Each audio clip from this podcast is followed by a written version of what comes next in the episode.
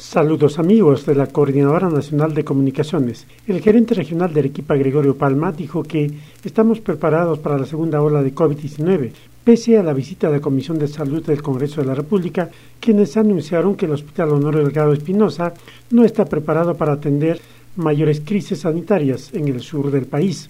El presidente de la Comisión de Salud, Omar Merino López, inspeccionó el último martes los trabajos que se ejecutan en el establecimiento y consideró que el hospital no reúne las condiciones para afrontar un posible incremento de casos de COVID-19. Al igual, la Defensoría del Pueblo hizo las mismas y otras observaciones, pero el gerente regional dice que se ha mejorado la capacidad hospitalaria en el nosocomio Honorio Delgado Espinosa, designado para atender pacientes con coronavirus. Hemos afrontado los contagios con todas las intervenciones que realizamos de darse una segunda ola estamos mejor preparados.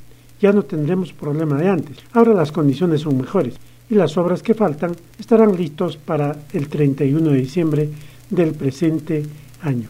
Desde Arequipa Radio Yarabí, para la Coordinadora Nacional de Comunicaciones, informó Andrés Javier Mamani.